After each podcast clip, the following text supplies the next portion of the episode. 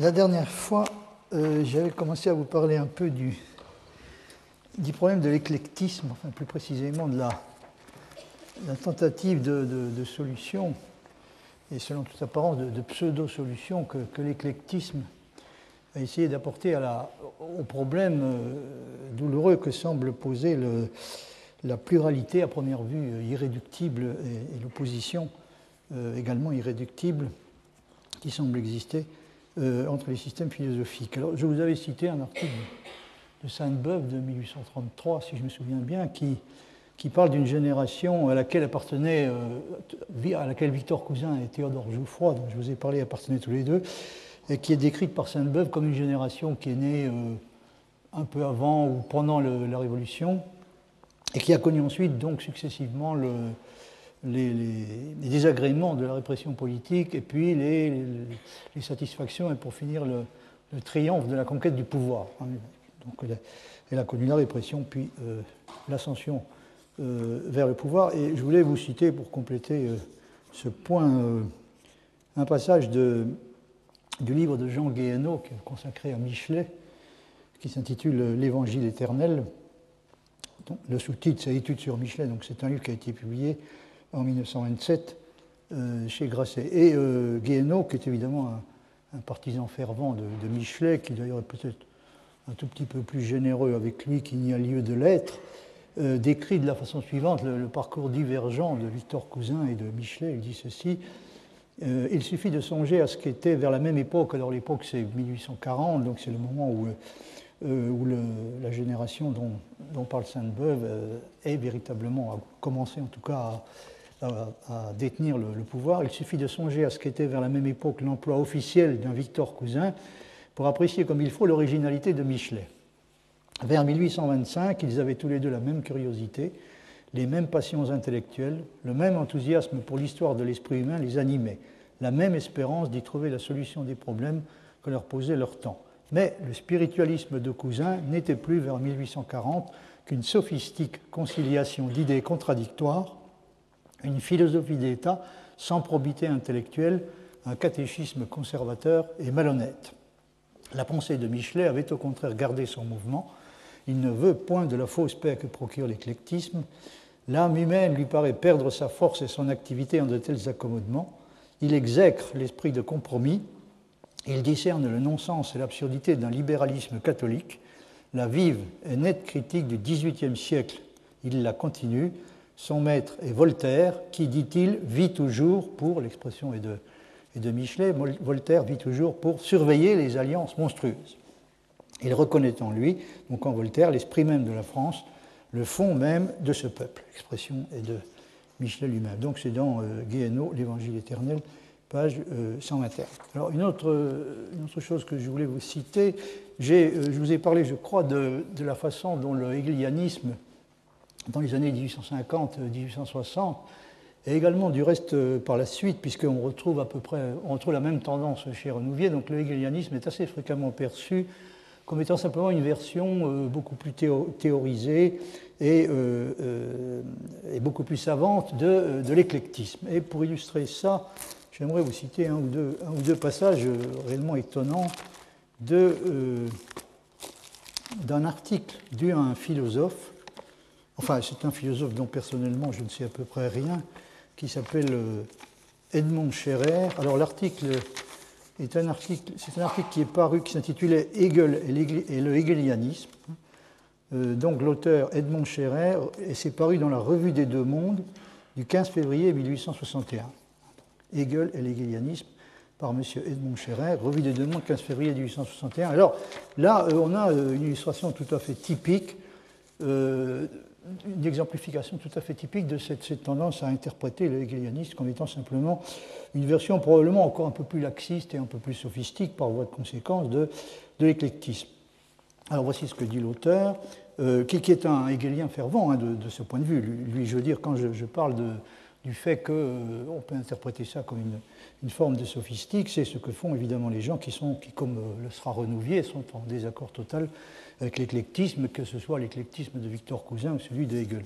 Alors Edmond Scherer dit ceci, et il, adopte pour sa part une interprétation tout à fait positive de cet aspect du hegelianisme.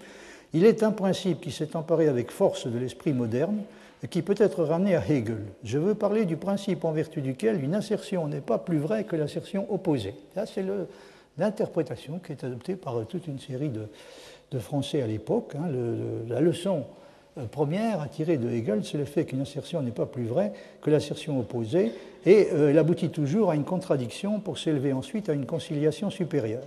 Benjamin Constant exprimait cette loi à sa manière en disant qu'une vérité n'est point complète à moins qu'on y ait fait entrer son contraire. La loi de la contradiction, telle est dans le système que nous avons étudié, il s'agit donc du hegelianisme, tel est le fond de cette dialectique qui est elle-même l'essence des choses. Qu'est-ce à dire?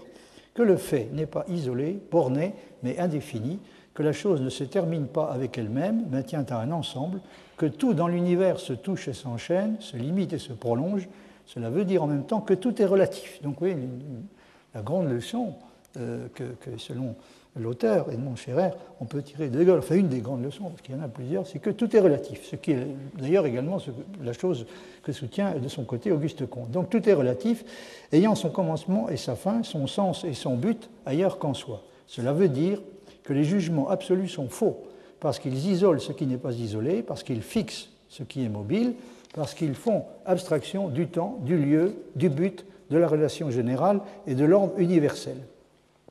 Eh bien, nous ne nous y méprenons pas, et là c'est souligné, cette découverte du caractère relatif des vérités est le fait capital de l'histoire de la pensée contemporaine. Il n'est pas d'idée dont la portée soit plus étendue, l'action plus irrésistible, les conséquences plus radicales. Fin de citation. Et un peu plus loin, l'auteur dit euh, Aujourd'hui, il va d'une certaine façon encore plus loin, aujourd'hui, rien n'est plus pour nous vérité ni erreur. Il faut inventer d'autres mots, nous ne voyons plus partout que degrés et que nuances. Nous admettons jusqu'à l'identité des contraires, nous ne connaissons plus la religion, mais, des religions, nous ne connaissons plus la morale, mais des mœurs, nous ne connaissons plus les principes, mais des faits. Nous expliquons tout, et comme on l'a dit, l'esprit finit par approuver tout ce qu'il explique. La vertu moderne se résume dans la tolérance. La vertu moderne se résume dans la tolérance, c'est-à-dire dans une disposition qui eût paru à nos ancêtres le comble de la faiblesse ou de la trahison. C'est le genre de déclaration qui me semble euh, posséder une certaine, euh, une certaine actualité, un peu, un peu surprenante. Alors, euh, un extrait peut-être encore, qui est assez intéressant, qui concerne la façon de, comprendre l'histoire de la philosophie, ou en tout cas ce que les auteurs comme Edmond Scherer, la conclusion qu'ils ont tirée de la compréhension que Hegel a de l'histoire de la philosophie, il dit ceci la classification rationnelle des systèmes et leur succession. C'est une formule évidemment très remarquable. la, seule façon de, classer rationnellement les systèmes philosophiques est d'examiner la façon dont ils se sont succédés historiquement. La classification rationnelle des systèmes et leur succession et le seul jugement équitable et utile qu'on puisse porter sur eux est celui qu'ils portent sur eux-mêmes en se transformant. Le vrai n'est plus vrai en soi, ce n'est plus, plus, une quantité fixe qu'il s'agit de dégager, un objet rond ou carré qu'on puisse tenir dans la main. Le vrai, le beau, le juste se font perpétuellement, ils sont à jamais en train de se constituer parce qu'ils ne sont autre chose que l'esprit humain qui, en se déployant, se retrouve et se reconnaît. Bon, n'oubliez pas que tout ça est supposé résulter d'une lecture de, Hegel. Bon, je n'insiste pas là-dessus. Ce qui, euh, nous intéresse davantage, donc, c'est la façon dont la conception hegelienne de l'histoire de la philosophie, c'est-à-dire l'idée qu'il peut y avoir finalement un progrès de la philosophie par dépassement et, intégration. Donc la façon dont cette conception de l'histoire de la philosophie est rejetée par Guérou lui-même. Euh, je vous avais cité un passage du livre de Guérou, donc Philosophie, l'histoire de la philosophie, où il dit ceci, je cite à nouveau, la connaissance de ce savoir parfait actuel, donc il s'agit du, du, savoir hegelien, la connaissance de ce savoir parfait actuel éclaire le développement qui a précédé de la même façon que l'état actuel de la science positive éclaire les stades que celle-ci a dû antérieurement traverser. Dans ce cas, pas plus que la connaissance de l'histoire des sciences n'est indispensable pour l'acquisition de la science sous sa forme la plus parfaite, c'est-à-dire la plus récente, la connaissance de l'histoire de la philosophie est indispensable pour l'acquisition de la plus achevée des philosophies, c'est-à-dire de l'encyclopédie. La philosophie authentique, comme la science authentique, c'est toujours celle de la dernière heure. Le mouvement de la philosophie est ainsi de nouveau involontairement calqué sur celui de la science, la synthèse sur la juxtaposition. Ce qui distinguait la philosophie par rapport à la science quant à la relation qu'elles entretiennent chacune à l'égard de son histoire respective tend à s'évanouir au lieu de se confirmer. Là encore, l'entreprise paraît finalement détruire en la réalisant la fin même qu'elle poursuivait. Donc, comme vous pouvez le voir, euh, soutient qu'il n'y a, aucun, espoir de réussir à, euh, reconnaître la spécificité de la philosophie et à, rendre justice à cette, spécificité si on n'est pas capable de rendre justice euh, au caractère absolument unique en son genre, d'une certaine façon, que la philosophie entretient avec sa propre histoire, qui est complètement différent de la relation que la science entretient avec la sienne, puisque, au fond, euh, quand on est scientifique, la seule chose qui importe, c'est de connaître l'état dernier de la science. On peut, pour le reste, faire preuve d'une certaine curiosité euh, historique pour le passé de la science, mais c'est quelque chose qui n'a rien d'essentiel. Tandis que dans le cas de la philosophie, un tel intérêt pour le passé de la discipline est en quelque sorte constitutif. Par conséquent, euh, Guérou soutient, de façon, soutient très clairement contre le point de vue de la science, y compris celui de la la science positive du développement de l'esprit humain, euh, à laquelle certains, comme Renan a cette tendance, à laquelle certains proposent d'identifier la philosophie, c'est-à-dire il y a donc à l'époque une, certaine tendance à, concevoir la philosophie comme pouvant devenir quelque chose comme, euh, une, science historique, hein, une science historique du développement de l'esprit humain. Euh, alors Guérou soutient contre, ce point de vue que, je cite, la défense de l'autonomie de la métaphysique se confond avec celle de l'esprit philosophique. Page 18 de euh, Philosophie de l'histoire de la philosophie. Euh, donc, vous voyez, il identifie la défense de, défense de l'esprit philosophique est identifiée à la défense de l'autonomie de la métaphysique, et ça veut dire, entre autres choses, euh, l'autonomie de, la, de la métaphysique par rapport à la science. Et il faut ajouter à ça que la défense de la métaphysique et par conséquent de l'esprit philosophique et, comme je viens de le redire, donc cette défense de l'autonomie de la métaphysique et de l'esprit philosophique est inséparable de la défense de l'histoire de la philosophie elle-même. Alors vous avez ici un texte qui explique ça très clairement, euh, toujours, tiré donc toujours de philosophie de l'histoire de la philosophie. La défense de la métaphysique, c'est la défense de l'histoire de la philosophie. Vous voyez, là, les deux choses sont pratiquement identifiées l'une à l'autre. C'est un peu la même chose, défendre la métaphysique, ça veut dire bien sûr, défendre l'autonomie de la métaphysique, c'est défendre l'histoire de la philosophie, non pas dans la mesure où celle-ci serait une paléontologie philosophique, euh, la description ou la description de la série des fossiles morts à jamais nous révélerait l'apparition de formes chaque fois plus parfaites de l'esprit humain, mais dans la mesure où celle-ci, comme le croyait Hegel, est dépositaire d'un contenu propre qui fait que chaque doctrine, indépendamment de sa signification historique ou psychologique, recèle une matière éternellement instructive au point de vue philosophique, restituer à la métaphysique en général une valeur autonome, c'est du même coup rendre aux métaphysiques un contenu sui generis. Et là, vous avez une phrase qui est évidemment très très importante, parce que si on veut restituer à la métaphysique en général une valeur autonome, il faut rendre aux métaphysiques, et ici le pluriel est essentiel, puisque qui dit métaphysique dit pluralité de métaphysique. Donc, restituer à la métaphysique en général une valeur autonome, c'est du même coup rendre aux métaphysiques un contenu sui generis, qui est qui est spécifiquement, euh, qui est propre à la philosophie, qu'on ne peut euh, en aucune façon réduire à celui de, la science, ou même simplement rapprocher de celui de la science, réciproquement, dit-il, défendre la valeur spécifiquement philosophique de l'histoire de la philosophie, c'est du même coup rendre à la métaphysique en général un domaine propre. Rendre à la métaphysique un domaine propre, c'est l'arracher à toute suggestion exclusive, en particulier à la suggestion à l'égard de la science positive.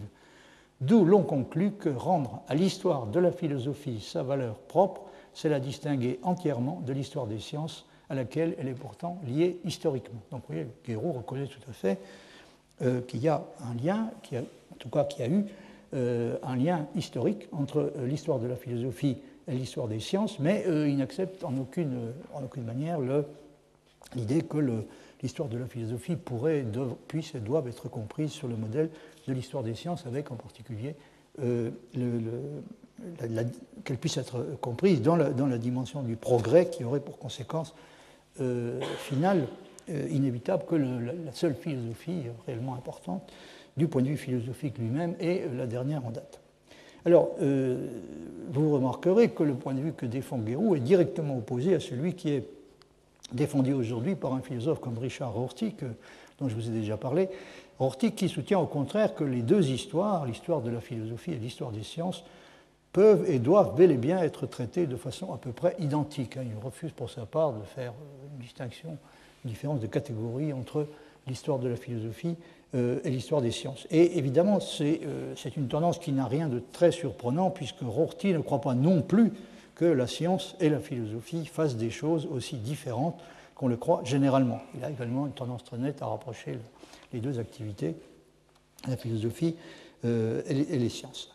Si on doit admettre au contraire que l'histoire de la philosophie se distingue foncièrement de l'histoire des sciences, et le fait notamment en ceci que la notion de progrès et en particulier du fait du pluralisme qui semble dans son cas intrinsèque, la notion du progrès par convergence vers une sorte de théorie finale, unique, si on admet que cette, euh, notion de progrès euh, n'a aucune place dans le cas de la philosophie, on se trouve confronté immédiatement à une difficulté sérieuse. Le cas de la philosophie soulève la question de la valeur et du crédit qui peuvent être accordés à une discipline qui apparemment n'est jamais parvenue à décider aucune des questions dont elle s'occupe et ne semble pas plus près aujourd'hui qu'hier de réussir à le faire.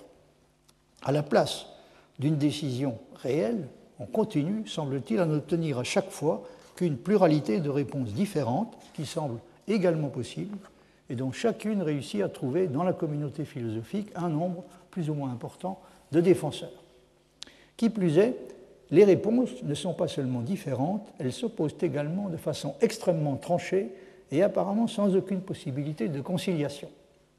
Et là, évidemment, il y a une difficulté sérieuse, parce qu'une façon d'échapper à la difficulté serait de dire, après tout, les philosophies sont peut-être, entretiennent peut-être les unes par rapport aux autres, une relation qui est du même genre que celle que les œuvres d'art entretiennent entre elles. Or, il est bien connu qu'une œuvre d'art, surtout si c'est une, grande œuvre d'art, ne peut pas en contredire une autre. Il y a, peut-être une possibilité de, se dire que c'est la même chose se passe en ce qui concerne les, philosophiques.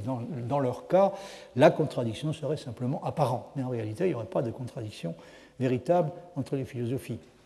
En tout cas, sûrement pas entre les grandes philosophies. Mais évidemment, c'est quand même c'est une position qui est difficile à tenir jusqu'au bout parce que euh, semble que euh, les systèmes philosophiques se caractérisent par la formulation d'assertions qui, dans un bon nombre de cas, contredisent explicitement les assertions formulées par, d'autres systèmes. Donc là, il semble qu'il y ait euh, réellement une difficulté sérieuse. Et cette caractéristique qu'ont les réponses philosophiques de se contredire, au moins à première vue, et même de se contredire violemment, est une caractéristique qui est soulignée par Pierre Duhem dans euh, un passage de la théorie physique. Pierre Duhem dit Les propositions qui composent les sciences purement mathématiques sont au plus haut degré des vérités de consentement universel. Donc le, les sciences euh, oui, c'est bien ce que je voulais vous, ce que je voulais vous montrer. Donc ce, passage assez caractéristique du livre de Duhem, donc du livre de, euh, la théorie physique, son objet, sa structure, dans lequel Duhem évoque, ce, problème, euh, ce contraste qu'il y a, ce contraste au moins apparent qu'il y a entre le cas de la philosophie et celui des sciences. Les propositions qui composent les sciences purement mathématiques sont, dit-il, au plus haut degré des vérités de consentement universel, mais dans, dans la philosophie, c'est exactement le contraire de cela que l'on peut constater, et c'est la raison pour laquelle il vaudrait mieux, d'après Duhem, autant que possible, que les théories physiques ne soient pas sous la dépendance de la métaphysique. Donc l'existence, dans le cas de, la philosophie, d'une pluralité de doctrines euh, qui, se, qui, se, contredisent, et même, comme il le souligne lui-même, se contredisent brutalement, euh, devrait, euh, à ses yeux, constituer une raison d'essayer d'affranchir autant que possible la science, en tout cas la science dont il s'occupe euh, spécialement, c'est-à-dire la physique, donc de l'affranchir de la dépendance par rapport euh, à la métaphysique. En effet, dit-il, aucun philosophe, si confiant qu'il soit dans la valeur des méthodes qui servent à traiter les problèmes métaphysiques, ne saurait contester cette vérité de fait qu'en passant en revue tous les domaines où s'exerce l'activité intellectuelle de l'homme, en aucun de ces domaines, les systèmes éclos à des époques différentes, ni les systèmes contemporains issus des écoles différentes, n'apparaîtront plus profondément distinctes, plus durement séparées, plus violemment opposées que dans le champ de la métaphysique. Donc dans le cas de la métaphysique, il y a, une opposition euh, entre les systèmes qui semble euh, de nature euh, absolument radicale. Il y a également bien sûr des oppositions entre les différents système dans le cas des sciences, mais ce sont des oppositions qui, d'après lui, ne présentent pas un caractère aussi violent et qui, au moins dans certains cas, finissent par se résoudre. Rien de tel ne semble pouvoir se passer dans le cas de la philosophie. Et la conclusion qui, tire de cela est si, si la physique théorique est subordonnée à la métaphysique, les divisions qui séparent les, les différents systèmes métaphysiques se prolongeront dans le domaine de la physique. Une théorie physique réputée satisfaisante par les sectateurs d'une école métaphysique sera rejetée par les partisans d'une autre école. Donc, euh, ce qui se passera, comme je vous le disais la dernière fois, est que la physique euh, risquera de se transformer en une sorte de champ de bataille euh, comparable au champ de bataille auquel a ressemblé jusqu'à présent la philosophie. Comme vous avez déjà eu l'occasion de vous en rendre compte, la question de la nature de la philosophie comme entreprise systématique a été, dans les discussions auxquelles elle a donné lieu, liée la plupart du temps, de façon plus ou moins directe, à, deux autres questions. Celle de la relation de la philosophie aux sciences, que je viens d'évoquer en citant Duhem, et celle de la relation de la philosophie à sa propre histoire, que j'ai évoquée en citant notamment Guéraud. En ce qui concerne la deuxième question, on pourrait, je crois, euh, exprimer les choses de la façon suivante. On ne peut pas espérer apprendre réellement quelque chose de la philosophie si on ne consent pas d'abord à apprendre quelque chose de son histoire, mais peut-on espérer apprendre d'elle quelque chose de plus que ce que l'on peut apprendre simplement de son histoire? Comme euh, on vient de le voir, chez Duhem, le fait que le pluralisme, dans le cas de la philosophie, semble essentiel et impossible euh, à éliminer. Donc ce fait est interprété comme une raison de distinguer rigoureusement l'une de l'autre, la science et la philosophie, dans l'intérêt de chacune d'entre elles. Si on exigeait de la philosophie qu'elle essaie de se conformer au modèle de la science, sa situation apparaîtrait fatalement comme à peu près sans espoir. Elle serait immédiatement jugée et condamnée sans appel puisqu'elle ne semble pas capable de produire un seul exemple convaincant de ce que Duhem appelle une vérité de consentement universel. Et inversement, si on exigeait de la science qu'elle soit ou qu'elle devienne philosophique, cela aurait pour résultat d'y importer, d'une façon qui lui serait certainement fatale, la situation de division, de désaccord, d'affrontement et parfois de guerre ouverte qui caractérise la philosophie. Autrement dit, de transformer le champ de la science en un champ de bataille du même genre que celui de la philosophie. Il faut donc admettre que la science et la philosophie constituent des entreprises réellement différentes et indépendantes qui poursuivent des objectifs distincts par des méthodes distinctes. Et comme je l'ai dit, une idée, c'est comme je l'ai dit une idée qui euh, n'est pas acceptable pour ceux qui persistent à penser qu'il y a au contraire un lien essentiel et organique qu'il faut essayer à tout prix de préserver entre les tâches et les ambitions de la science d'un côté et celle de la philosophie de l'autre. Mais, comme je l'avais déjà remarqué, le moins que l'on puisse dire est que euh, ces gens-là sont aujourd'hui dans une position, ceux qui croient euh, à l'existence de ce lien essentiel et organique entre la philosophie et les sciences, sont aujourd'hui dans une position tout à fait minoritaire, passablement inconfortable et considérés la plupart du temps comme dépassés pour des raisons qui peuvent être, selon les cas, de l'espèce la plus sérieuse ou au contraire la plus superficielle et même parfois la plus absurde. Après cette parenthèse sur un aspect du problème auquel nous devrons nous intéresser à nouveau plus tard, revenons à la situation préoccupante que décrivait Théodore Jouffroy. Il dit de la philosophie que son essence est, je cite, d'avoir un objet variable, d'avoir un objet indéterminé et de ne présenter aucun ensemble de vérités certaines sur quoi que ce soit on peut, on peut constater effectivement que dès qu'un objet a semblé suffisamment stable et déterminé, et qu'il est devenu possible d'acquérir à son sujet des connaissances certaines, il a cessé du même coup de relever de la philosophie. C'est ce que constate, ou en tout cas croit pouvoir constater euh, Jouffroy. Voyez, dit-il, toutes les sciences existantes. Il n'en est pas une qui n'ait fait partie de la philosophie. Cherchez quel jour elle s'en est séparée et à quel titre vous verrez que c'est le jour où elle a commencé à rencontrer la certitude, et parce qu'elle l'avait rencontrée. Voyez la physique, la chimie, l'astronomie, toutes ont fait partie de la philosophie. Toutes n'en ont été définitivement émancipées que le jour où elles ont trouvé leur méthode. Cherchez les plus anciennes sciences, vous verrez que ce sont précisément celles qui ont possédé le plus tôt des certitudes. cherchez celles qui n'ont jamais pu s'en détacher, quoiqu'elles aient pris des noms, celles qui, après avoir essayé de vivre quelque temps à part, donc à part de la philosophie, y sont retombées, vous trouverez que ce sont celles qui n'ont pas pu accoucher d'une méthode aboutir à une méthode. Fin de citation. On pourrait euh, croire naïvement qu'une discipline dans laquelle on ne peut jamais être réellement sûr de rien est une discipline pacifique et paisible, dans laquelle il n'y a pas de place pour la dispute et la guerre. Mais c'est une banalité, une banalité, de constater que dans tous les cas de cette sorte, c'est à peu près invariablement le contraire de cela qui est vrai.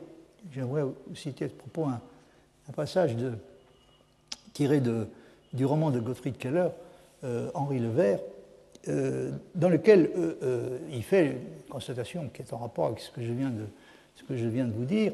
Au moment où il, entre à l'université, et il découvre, après tant d'autres, ce que l'auteur du roman, Gottfried Keller, appelle das Glück des Wissens, c'est-à-dire le, bonheur du savoir. Parce que le bonheur du savoir, c'est aussi, si vous voulez, ça tient aussi au fait que, que le, savoir, c'est la paix. Hein. c'est-à-dire, il découvre le bonheur du savoir sous la forme de de la paix du savoir, l'espèce de, paix que garantit la possession euh, du savoir. Hein. C'est-à-dire que le bonheur du savoir, c'est celui de la tranquillité, de la sérénité et de la modération que, euh, dans les confrontations intellectuelles que semble capable d'introduire euh, la possession du savoir. Alors, voyez ce que dit Henri Levert, la constatation qu'il fait, il n'y a encore jamais eu une guerre à cause d'opinions différentes sur les lois de la nature parce que leur espèce est pacifique, pure et capable de nous suffire, et les théologiens n'ont même pas réussi à mettre sur pied une secte défendable en faveur de l'immobilité de la terre ou pour la protection de l'histoire mosaïque, l'histoire biblique si vous préférez, de la création.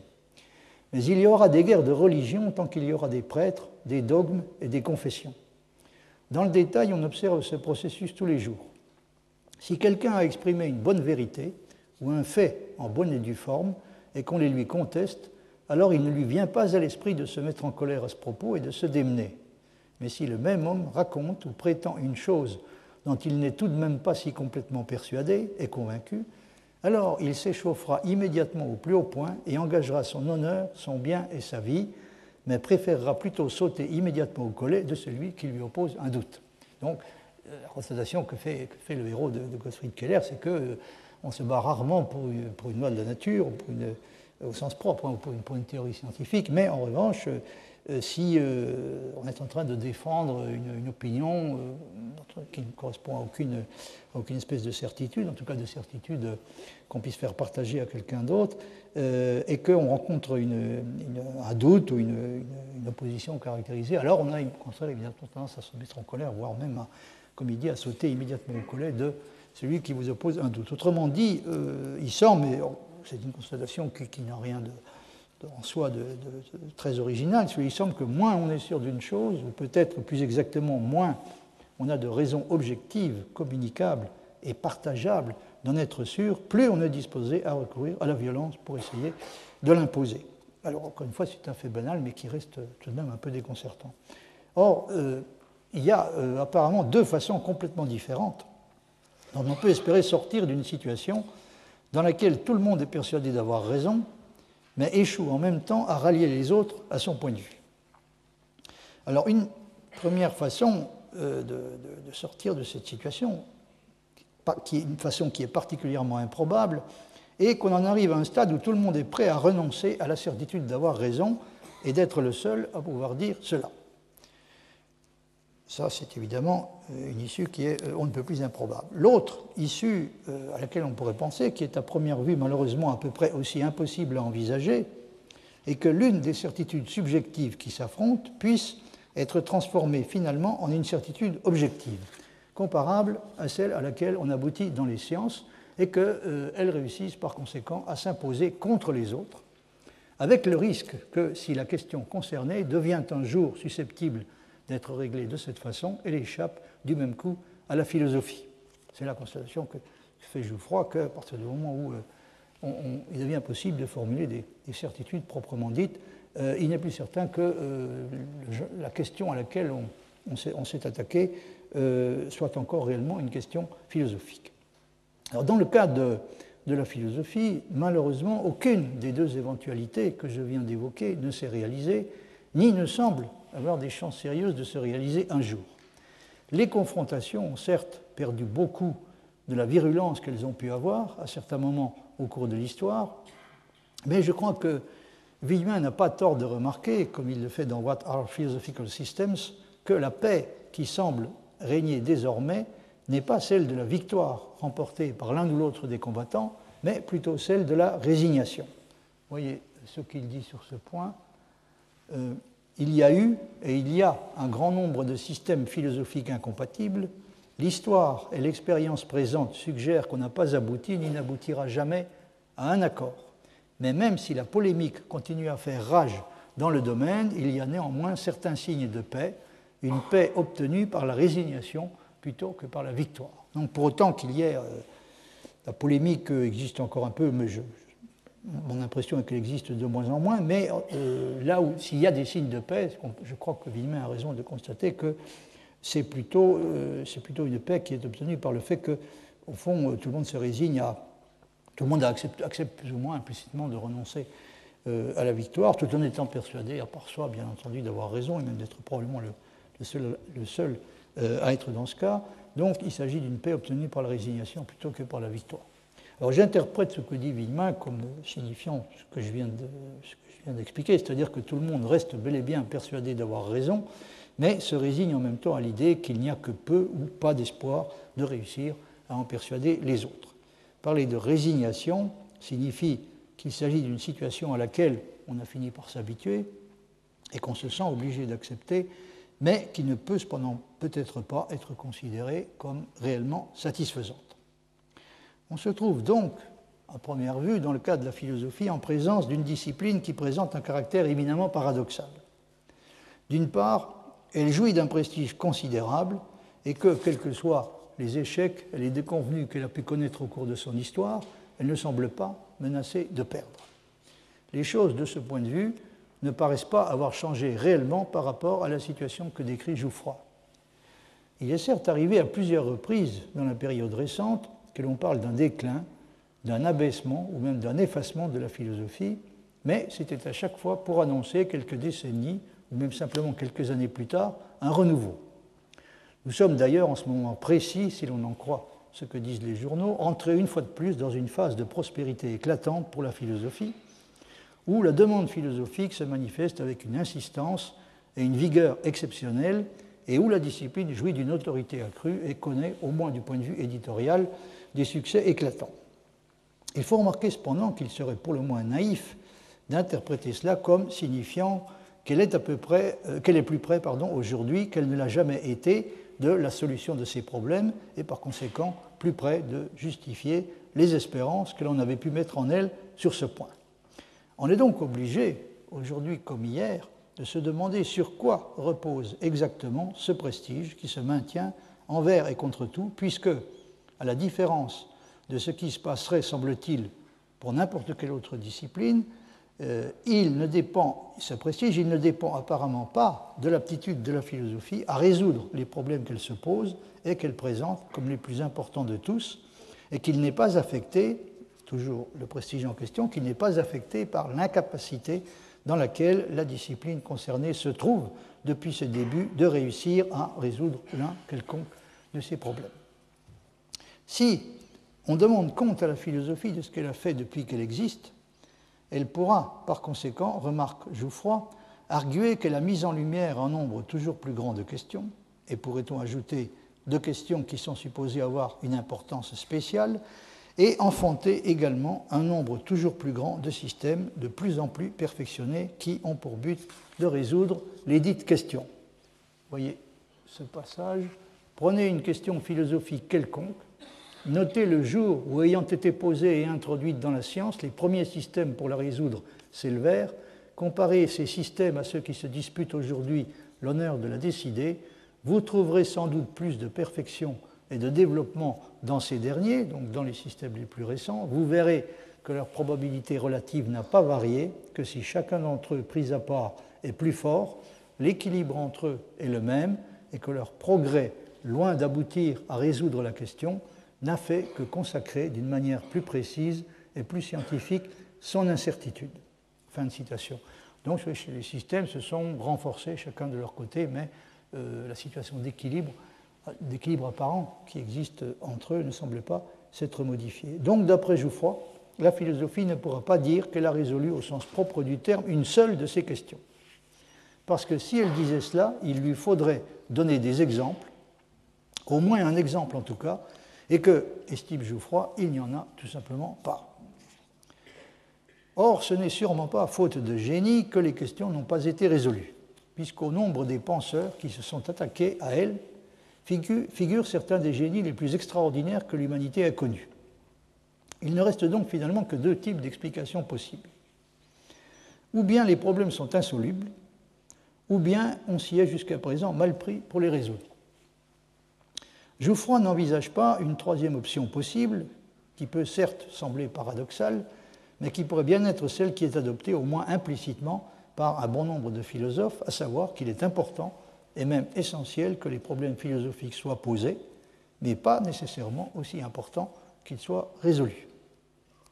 Il y a des questions, il y a, pourrait-on dire, des questions qui peuvent être résolues, mais qui ne méritent pas forcément d'être posées. Et c'est sans doute ce qu'un bon nombre de philosophes pensent, au moins implicitement, de la plupart des questions scientifiques. On peut, au moins dans certains cas, arriver à les résoudre, mais euh, ça ne signifie pas que ça valait nécessairement la peine de les poser. Et il y a à côté de cela des questions d'une espèce unique en leur genre qui doivent absolument être posées, même s'il n'existe à peu près aucun espoir de parvenir à les résoudre. Mais bien entendu, euh, avant de se demander euh, si les questions philosophiques sont ou non, sont ou non pardon, faites pour être résolues et non pas simplement pour être posées, il faut se demander d'abord en quoi consiste exactement l'objet de la philosophie. Or, sur ce point, remarque Jouffroy, l'incertitude est au moins aussi grande que sur la réponse à donner aux questions qui sont supposées être philosophiques.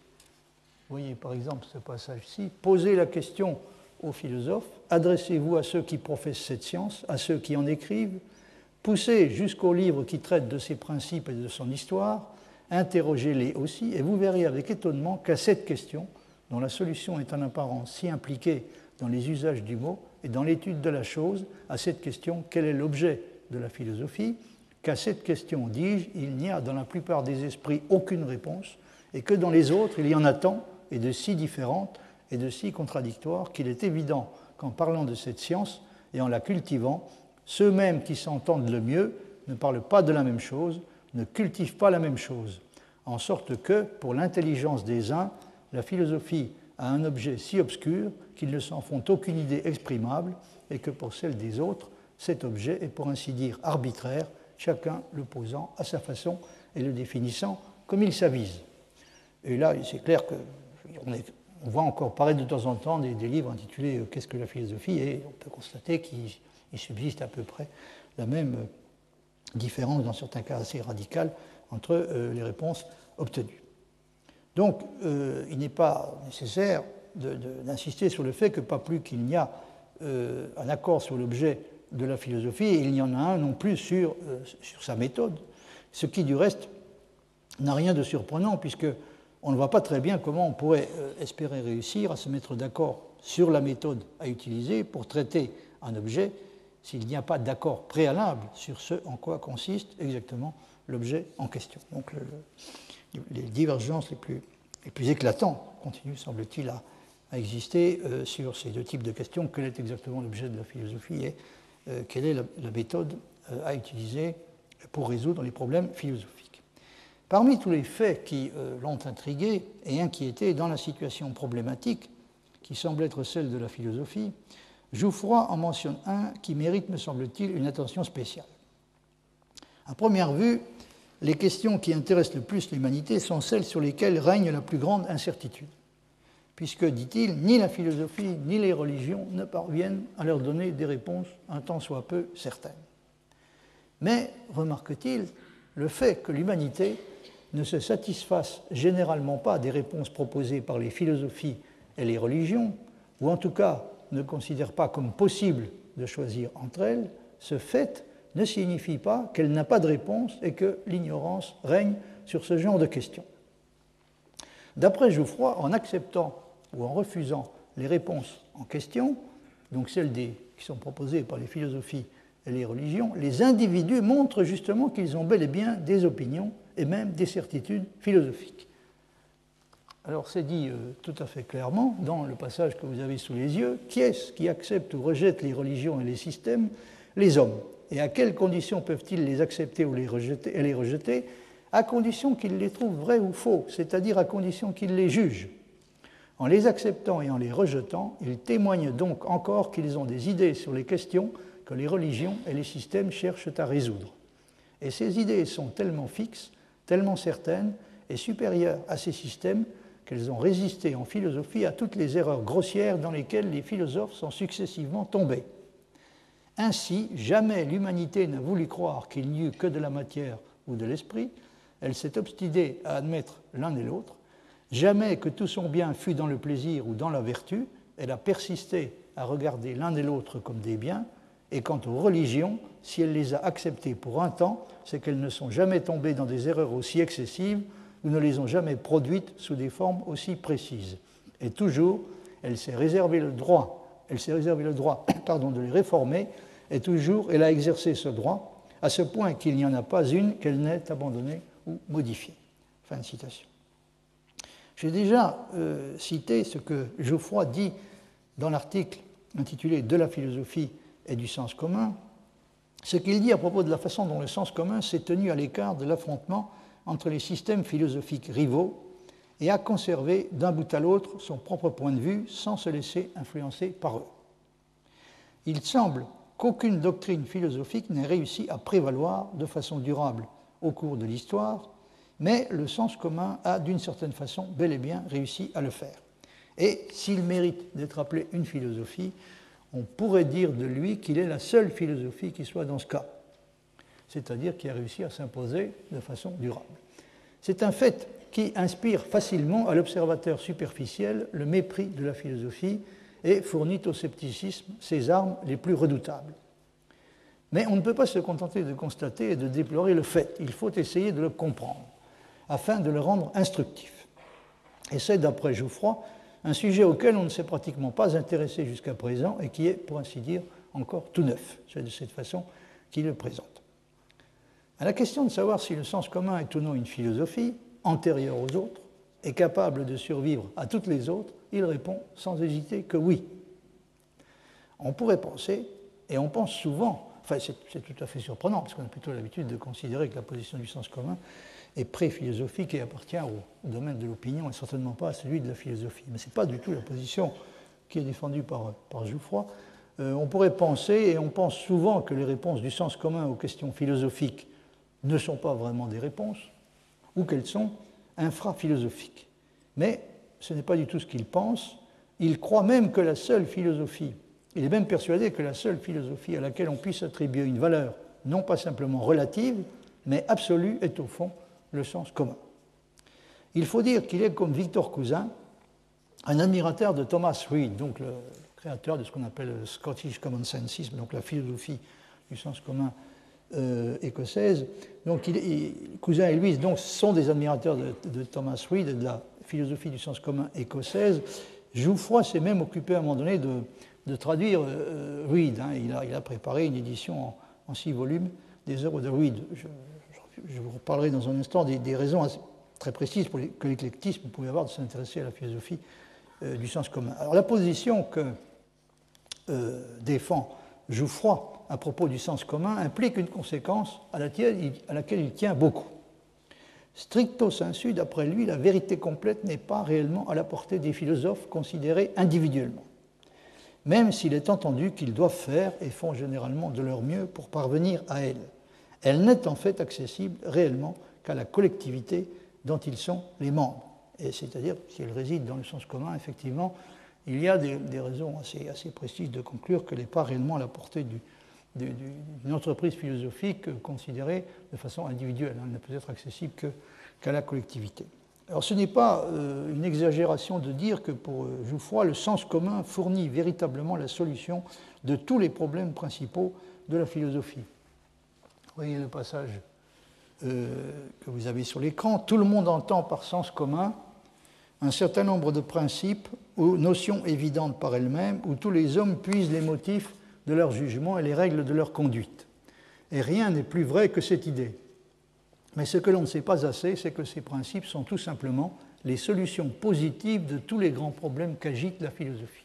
Donc oui, il n'hésite pas à, euh, affirmer que euh, le sens commun contient bel et bien euh, des réponses positives à tous les grands problèmes de la philosophie. Comment dirigerions-nous, dit-il, notre conduite et de quel jugement serions-nous capables si nous ne pouvions distinguer le bien du mal, le vrai du faux, le beau du laid, un être d'un autre être et la réalité du néant, si nous, si nous ne savions à quoi nous en tenir sur ce que nous voyons avec nos yeux, sentons avec notre conscience et concevons avec notre raison, si nous n'avions aucune idée du but de cette vie et de ses conséquences, de l'auteur de toute chose et de sa nature. Or, ces notions, si fermement et si nécessairement établies dans l'intelligence de tous les hommes, que sont-elles sinon une suite de réponses à ces questions?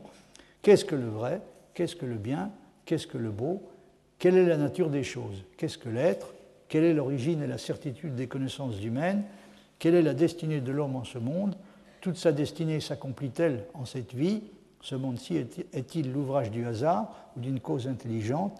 Et nous le demandons, ne sont ce point-là toutes les questions logiques, métaphysiques, morales, politiques et religieuses? Donc selon lui, le sens commun euh, détient bel et bien euh, une réponse, une réponse euh, authentique à chacune de ces questions. Il conclut de cela que les questions que se posent les philosophes ont déjà reçu par une autre voie une réponse. Et euh, on peut d'après lui dire du sens commun ceci, c'est une autre philosophie antérieure à la philosophie proprement dite, puisqu'elle se trouve spontanément au fond de toutes les consciences, indépendamment de toutes les recherches scientifiques. Il y a donc deux votes sur les questions qui intéressent l'humanité, celui du vulgaire et celui des philosophes, le vote spontané et le vote scientifique, le sens commun et les systèmes. Donc, des espèces de vote, ce terme de vote est un petit peu curieux, en tout cas, il y a deux espèces de vote qu'il appelle, encore une fois, le vote spontané et le vote scientifique, ou encore le sens commun et euh, les systèmes. Cela soulève bien entendu une multitude de questions redoutables. Si on pense que le sens commun a trouvé la réponse aux questions philosophiques, même si celle-ci reste chez lui implicite et informulée, est-ce parce qu'il a choisi entre les réponses antithétiques que proposent les différents systèmes philosophiques et fait le bon choix, ou au contraire parce qu'il a refusé justement de faire un choix? Il peut y avoir des raisons de considérer que la supériorité du sens commun provient du fait qu'il ne s'est pas prononcé et a en tout cas évité de façon générale de choisir entre les positions extrêmes et préféré plutôt le juste milieu. Mais les défenseurs de la philosophie du sens commun ne se privent pas par ailleurs d'affirmer que si la position de celui-ci, la position du sens commun est meilleure, ce peut être aussi parce qu'elle a choisi, elle a fait de la bonne façon. Dans les raisons pour lesquelles les philosophes comme Victor Cousin défendent le point de vue du sens commun, il entre évidemment pour une part non négligeable le fait que le sens commun est selon lui spiritualiste et est resté à l'abri d'erreurs comme l'athéisme et le matérialisme qui ne peuvent être imputés réellement qu'à la philosophie savante. Donc il y a une tendance très nette chez les éclectiques à considérer que le sens commun a, raison, qui défend la, philosophie euh, vraie, parce que, euh, notamment parce qu'il euh, a évité ce qui, ce qui aux yeux des éclectiques, constitue une véritable bête noire, c'est-à-dire des, doctrines comme l'athéisme et le matérialisme. En contraste avec, avec cela, il est facile de se rendre compte que pour un philosophe comme Villemin, euh, on peut dire au contraire que, peut dire que la faiblesse du sens commun consiste justement dans le fait qu'il juxtapose là où la philosophie proprement dite se rend compte qu'il faut choisir et le fait effectivement. Euh, comme j'ai déjà eu l'occasion de vous le dire, la faiblesse, une des faiblesses principales du sens commun consiste justement dans, dans le fait qu'il ne choisit pas euh, là où il faudrait à tout prix choisir. Et c'est ce qui fait que euh, la position qu'il adopte est en réalité euh, pré-philosophique.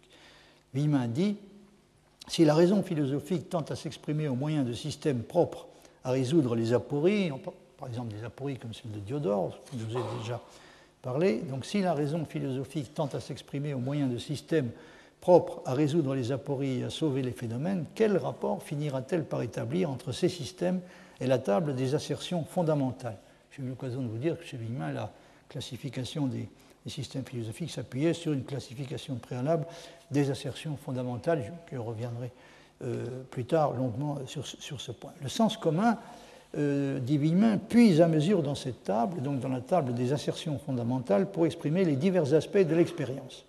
Le philosophe, en revanche, en quête de principes pour la réalité, après avoir tâtonné au milieu de formules particulières et indûment concrètes, ne manquera pas d'élire une ou plusieurs assertions fondamentales et de les transformer en principes. Donc le philosophe, lui, choisit.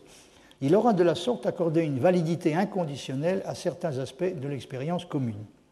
Dans le ramassis hétéroclite de domaines d'individus associés aux diverses, diverses assertions fondamentales, idées, individus et propriétés sensibles, événements, actions et représentations de l'esprit, il fait un choix.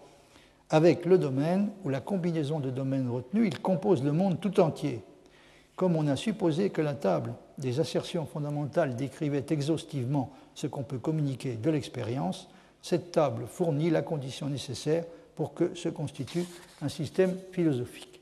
Système intégral de la réalité, une philosophie devait aboutir transformer en principe quelques assertions fondamentales. Donc il faut choisir. Qu'en est-il à présent des philosophies, si ce sont bien encore des philosophies qui prétendent pouvoir se dispenser de choisir entre les systèmes? Il va sans dire, et Renouvier, qui en a été personnellement la victime, ne se privera pas de le faire remarquer que l'éclectisme est loin de pratiquer, à l'égard de toutes les options philosophiques, le genre de réceptivité et de tolérance qu'il prêche.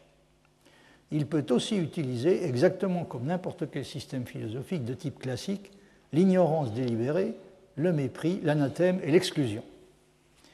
Et évidemment, à partir du moment où l'éclectisme a, comme je vous le disais au début, a euh, accédé à des positions de pouvoir, il s'est comporté exactement, il a commis exactement les mêmes genres euh, d'abus de pouvoir que euh, sont capables de commettre tous les pouvoirs. On admet généralement qu'en 1867, au moment où Félix Ravesson a publié un ouvrage fameux intitulé Rapport sur la philosophie en France au XIXe siècle, donc en 1867, au moment où il a publié cet ouvrage, il était difficile, pour ne pas dire à peu près impossible, à un philosophe qui n'était pas un représentant de l'école éclectique d'obtenir une position dans le système universitaire. Ravesson lui-même est un des adversaires les plus déterminés de l'éclectisme. Et il essaie de montrer que l'espèce de fusion qu'il prétend, il, c'est-à-dire l'éclectisme, qu'il prétend réaliser entre les systèmes consiste en réalité à réfuter et à rejeter les philosophes qui déplaisent aux éclectiques et à retenir ceux qui leur conviennent. Là, je vous ai euh, reproduit un assez long passage qui est très caractéristique de, du genre de récrimination que Ravesson euh, formule contre les éclectiques. Euh, il est vrai de dire, dit-il, que ce choix que Victor Cousin s'était d'abord proposé de faire du, plus vrai et du meilleur de chaque philosophie, donc il s'était proposé initialement de choisir dans chaque philosophie ce qu'il y a de meilleur et de plus vrai, mais il ne l'a jamais fait, dit Ravesson.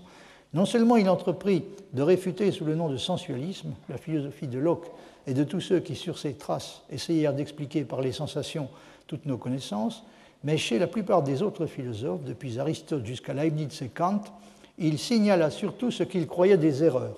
S'il emprunta à Kant les traits les plus généraux de sa théorie de la morale, il le combattit en le rangeant, parmi les sceptiques, il le combattit sur presque tous les points. S'il se plut à rattacher ses idées aux principes du platonisme et à ceux du cartésianisme, ce fut en interprétant ces principes dans le sens de l'empirisme écossais. Dans son enseignement de l'histoire générale de la philosophie, Victor Cousin rangea tous les systèmes dans quatre classes. Donc, comme je vous l'avais dit, Cousin propose déjà un embryon de classification des systèmes philosophiques et il est réparti dans quatre grandes classes, donc il appelle le sensualisme, l'idéalisme, le mysticisme et le scepticisme.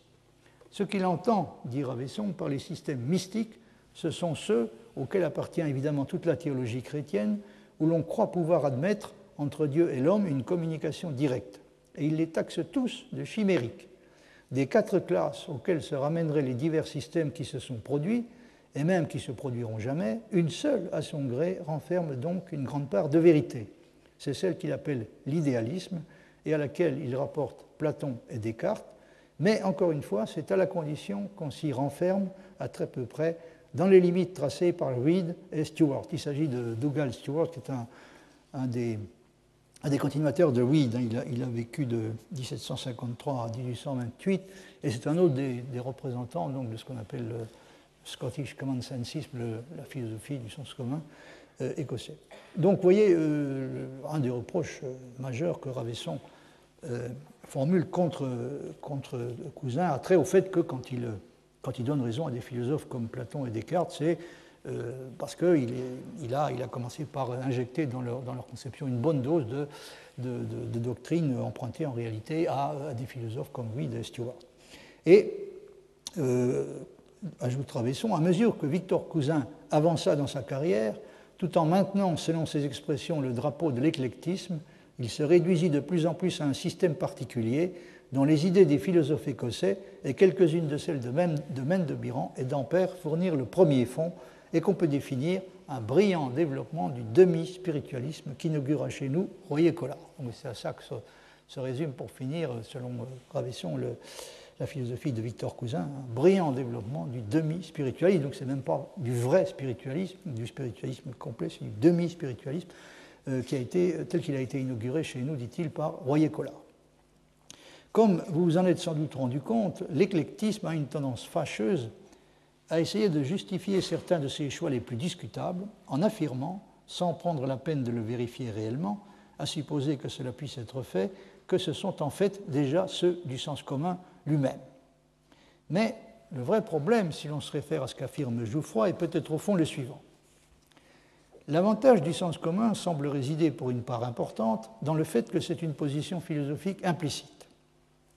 Mais que se passe-t-il si on se met en devoir d'expliciter et peut-être également de justifier cette position?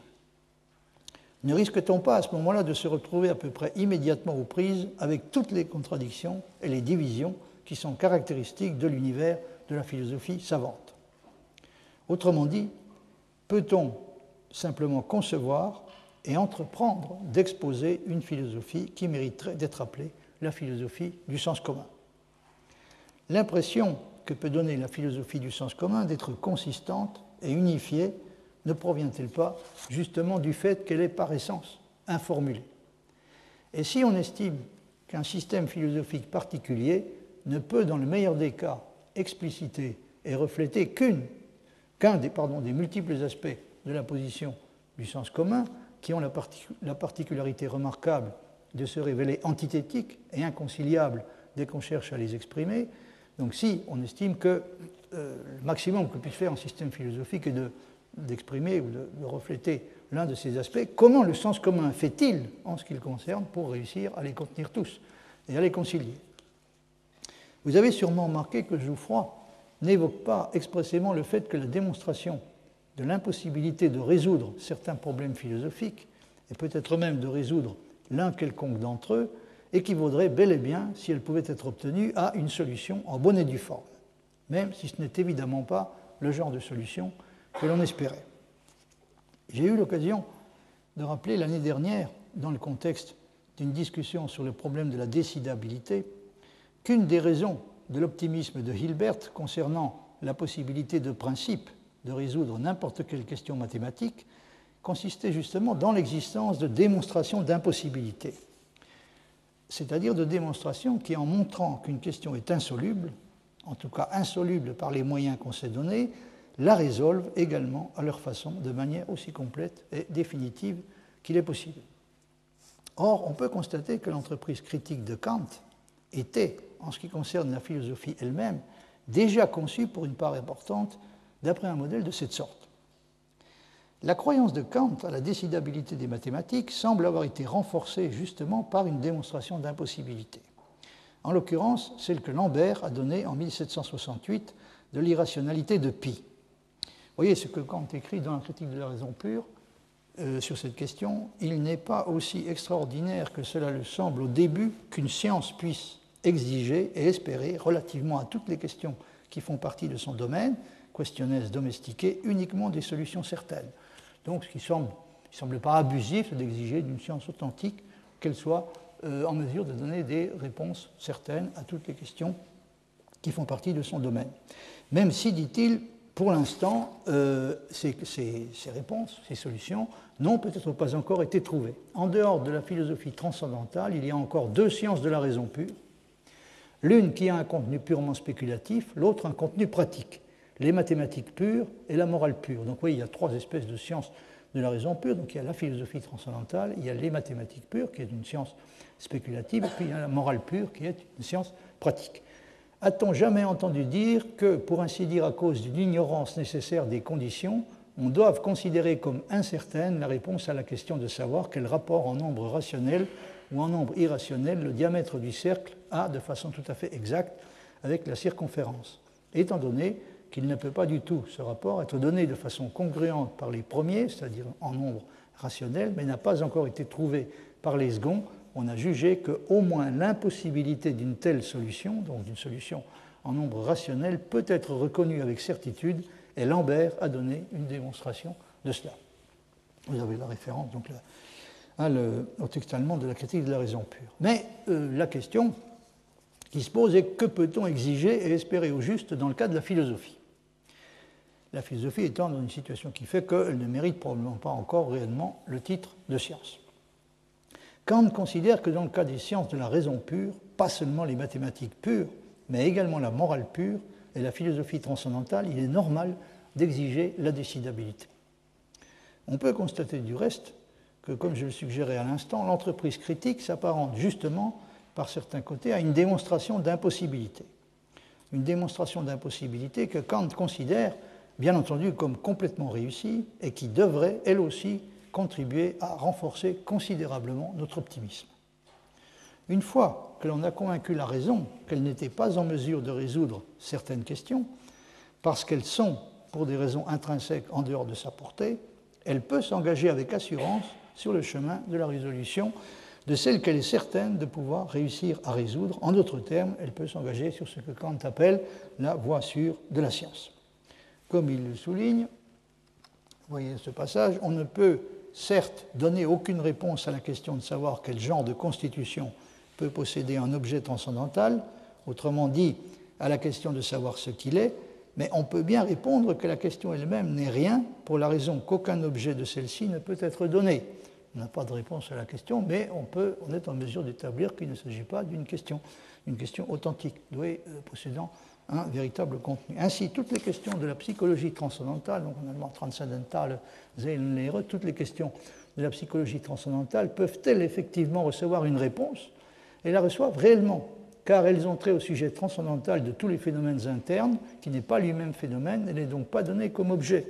On se trouve donc ici dans le cas où s'applique l'expression ordinaire selon laquelle pas de réponse est également une réponse, à savoir une question sur la nature de ce quelque chose qui ne peut être pensé par aucun prédicat déterminé, parce qu'il est posé complètement en dehors de la sphère des objets qui peuvent nous être donnés, une question de cette sorte est totalement nulle et vide. Nichtig und leer. Donc, euh, il, est, aux yeux de Kant tout à fait euh, exact, dans le cas précis, de dire que pas de réponse est encore une réponse. On a une réponse qui est absolument pertinente et qui est une réponse aussi complète que possible à la question qu'on s'est posée, à savoir une démonstration du fait que la question est en réalité sans objet et euh, n'était pas, véritablement euh, euh, une question. Donc il n'est pas du tout extravagant d'affirmer qu'il ne devrait pas y avoir d'ignorabimus, comme on dit, en ce qui concerne la philosophie elle-même, puisqu'on devrait, semble-t-il, pouvoir en principe, dans tous les cas, parvenir ou bien effectivement à une réponse, ou bien à la constatation que la question telle qu'elle est formulée ne peut pas recevoir de réponse et n'est tout, tout compte fait pas vraiment et même pas du tout une question. Mais euh, il serait en revanche, remarque Kant, abusif d'exiger la décidabilité dans le cas des sciences de la nature pour une raison qu'il expose de la manière suivante. Donc il, souligne qu'il est tout à fait normal de s'attendre à ce que la décidabilité existe dans le cas de la philosophie. En revanche, euh, s'attendre à ce que toutes les questions euh, douées de sens qui peuvent être posées dans les sciences de la nature euh, que pour toute question de cette sorte, on soit en mesure d'obtenir une réponse serait abusif. Il dit euh, il y a dans la science de la nature une infinité de conjectures relativement auxquelles on ne peut jamais attendre la certitude, parce que les phénomènes naturels sont des objets qui nous sont donnés indépendamment de nos concepts, pour lesquels par conséquent la clé ne réside pas en nous et dans notre pensée pure, mais en dehors de nous. Et précisément pour cette raison ne peut dans de nombreux cas être découverte, d'où il résulte qu'on ne peut pas s'attendre on ne peut pas attendre une élucidation certaine. Donc vous voyez, dans, les sciences de la nature, nous sommes confrontés à une, réalité étrangère, euh, et euh, pas, pas ce qui se passe est tout à fait différent de ce qui se passe dans le cas de disciplines comme les mathématiques pures, la morale pure, la philosophie transcendantale, où la raison est d'une certaine façon confrontée uniquement à elle-même. Là, dans le cas des sciences de la nature, on est confronté à une réalité étrangère, et il n'y a pas, évidemment pas de garantie aux yeux de Kant qu'on euh, puisse euh, être, être, que l'on soit en mesure de, résoudre tôt ou tard toutes les questions qui sont susceptibles de se poser. Alors, dans la mesure où on peut penser que dans le cas des énigmes philosophiques, la clé, pour euh, reprendre les termes de Kant, la clé réside en nous et dans notre pensée pure, il est logique donc de supposer qu'une décision concernant ce type de questions devrait dans tous les cas être non seulement possible en théorie, mais également à notre portée, pour peu que nous soyons capables de choisir et d'appliquer la bonne méthode. C'est en tout cas ce que pense Kant.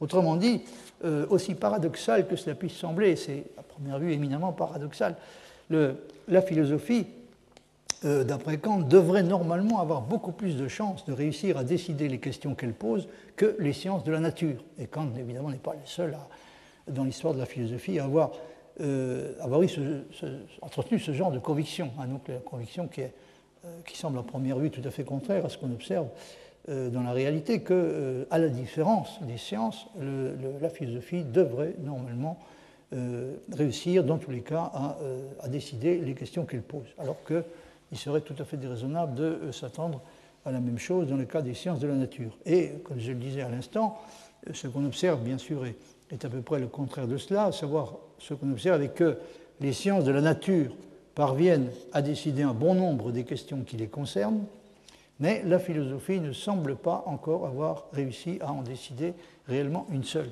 et pas non plus du reste à euh, se convaincre que certaines d'entre elles pourraient bel et bien être en réalité indécidables. On n'a pas non plus obtenu le, genre de l'équivalent d'une démonstration d'impossibilité qui, dont le résultat serait qu'il faut renoncer à l'espoir de résoudre euh, de façon quelconque les questions philosophiques. Donc, euh, on est euh, dans une situation qu'on pourrait résumer de la façon suivante, et c'est là-dessus que je terminerai. Les philosophes ne se sont pas mis d'accord sur les réponses, mais pas non plus sur les cas dans lesquels l'absence de réponse possible pourrait, une fois qu'elle a été clairement reconnue et comprise, constituer justement la réponse réelle et complète. Je vous remercie de votre attention.